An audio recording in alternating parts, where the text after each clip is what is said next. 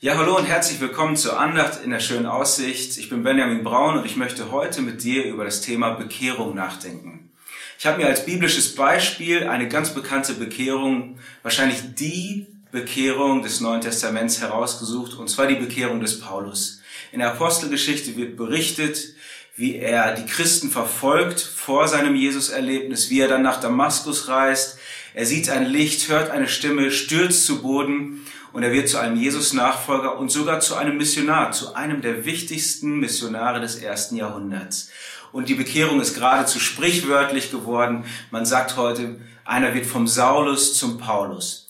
Spannend ist es, wenn man jetzt aus seinen eigenen Briefen schaut, wie er dieses Ereignis und sein Leben vor der Bekehrung beschreibt. In Philippa 3, da schreibt er darüber, wie sein Leben war, bevor er Christus kennengelernt hat. Und interessanterweise äh, schreibt er da gar nicht, dass es ihm irgendwie schlecht geht. Im Gegenteil, er hat richtig Karriere gemacht, er hat ganz hochkarätig studiert, er hat in der Religion war er sehr erfolgreich und er sagt von sich selbst, ich war untadelig im Gesetz, untadelig in der Tora, ich war perfekt. Keine Not, keine Zerrissenheit oder Gewissensbisse. Im Gegenteil, er war sich seiner, seiner Sache 200%ig sicher. Deswegen war er ein Eiferer und deswegen haben ihn diese Christen auch so gestört, die diesen gekreuzigten Messias anbeten. Deswegen wurde er zu ihrem Verfolger.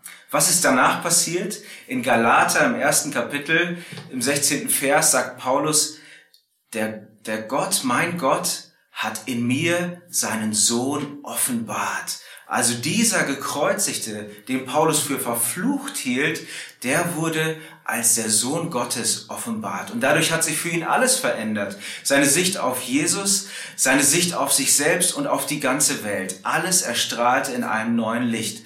Und, im, und danach, nach dieser Offenbarung oder in dieser Offenbarung, hat er erst gesehen, ja, wie falsch er lag und dass die Dinge, für die er bis jetzt gelebt hat, überhaupt nicht diesen Wert haben, den er ihnen beigemessen hat.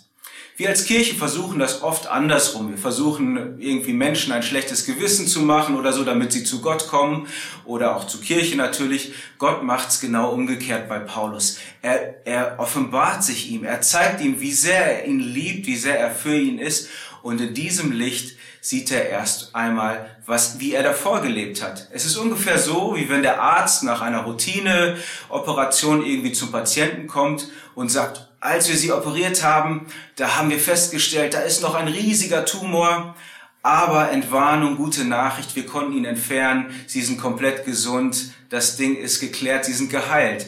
Erst im Angesicht dieser vollkommenen Liebe, erst dieser vollkommenen Ange Angenommenheit, da merken wir, was uns vorher gefehlt hat, da merken wir, wie lieblos wir waren. Paulus sagt, die Güte Gottes leitet uns zur Buße in Römer 2, Vers 4.